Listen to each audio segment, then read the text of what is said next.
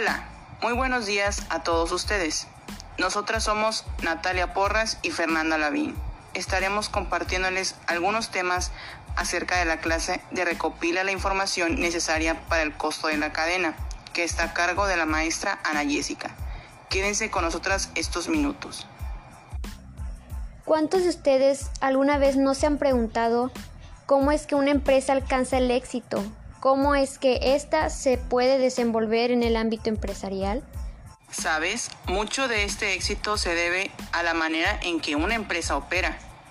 La cadena logística ha sido muy relevante a lo largo de estos años en lo que es el sector privado. Estoy muy de acuerdo contigo, Natalia. Eso seguro es algo de suma importancia, pues la cadena logística se encarga de todos aquellos movimientos que llevan a cabo el manejo o movimiento de la mercancía en cualquier empresa. Un fallo en ella y ¡pum! La mercancía se pierde, quedas mal con el cliente, etc. Los riesgos son altísimos. No solo es cuidar la mercancía, siempre tienes que quedar bien con el cliente. Si no quedas bien con el cliente, significa que hay una falla logística. Algo no está haciendo bien tu empresa. Muchas empresas de hecho recurren a los servicios logísticos, puesto que hay empresas que se encargan de llevar todo ese proceso. ¿Y por qué no? Te puedes ahorrar todo este tema. Por cierto, hablando de la cadena logística, se encuentra lo que es el aprovisionamiento. Esto es una parte muy importante dentro de la cadena logística y seguramente te harás la pregunta. ¿Por qué consideras que es importante? En pocas palabras, se encarga de controlar desde la entrada de la materia prima hasta que sale el producto a la venta al público. ¿Te das cuenta? Dentro de todo esto, el aprovisionamiento se considera sumamente relevante, ya que en mi opinión no habría venta de producto sin todo el proceso que conlleva el abastecimiento. Esto debe de ser una pieza inquebrantable en una empresa. Estoy totalmente de acuerdo contigo, Fernanda. Se trata de optimizar los tiempos de entrega, garantizar la entrega del producto y obviamente hacerlo con el menor dinero posible, llevando una ganancia a la empresa. Las pymes, que son las pequeñas y medianas empresas, normalmente su proveedor es local y los puntos de venta también. ¿Por qué se da eso? porque aún no cuentan con el suficiente capital para moverse en zonas más lejanas. Por eso su cadena y aprovisionamiento es mucho más corto que el de otras empresas. Lo malo de todo esto es que como van empezando necesitan mejorar su administración de tiempo y organizarse. Esto da mucho de qué hablar. Oye Natalia, otro tema que nos falta abordar es sobre las estrategias. ¿Recuerda lo que vimos en clase?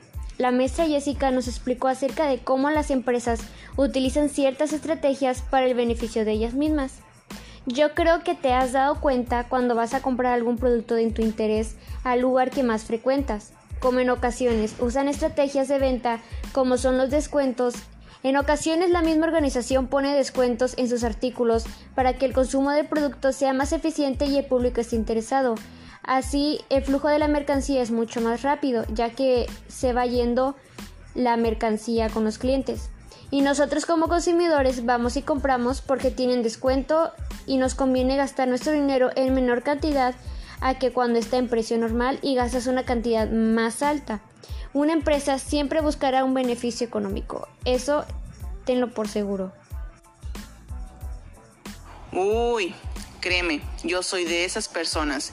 Solo veo que hay un descuento y aprovecho a comprar lo que necesite. Y no creo que solo yo. Toda la gente que conozco hace lo mismo. El vendedor tiene que convencer al cliente de que lo que él ofrece le trae más beneficios a él y a su bolsillo. Las estrategias son más utilizadas para que la gente compre, pero otros también crean una estrategia para llegar a más audiencia. Un ejemplo de esto eh, son los giveaways el chiste de todo esto es que la estrategia se logre y pues obviamente que esta sea muy positiva para la empresa, para el consumidor y para cualquier gente que esté en contacto con, con la empresa. Así es, Fernanda. Somos un gran equipo. Logramos conectarnos con todos los puntos de vista. Sí pusimos atención en clase. Me dio mucho gusto platicar contigo y compartir lo aprendido con toda aquella gente que está en su casa escuchándonos.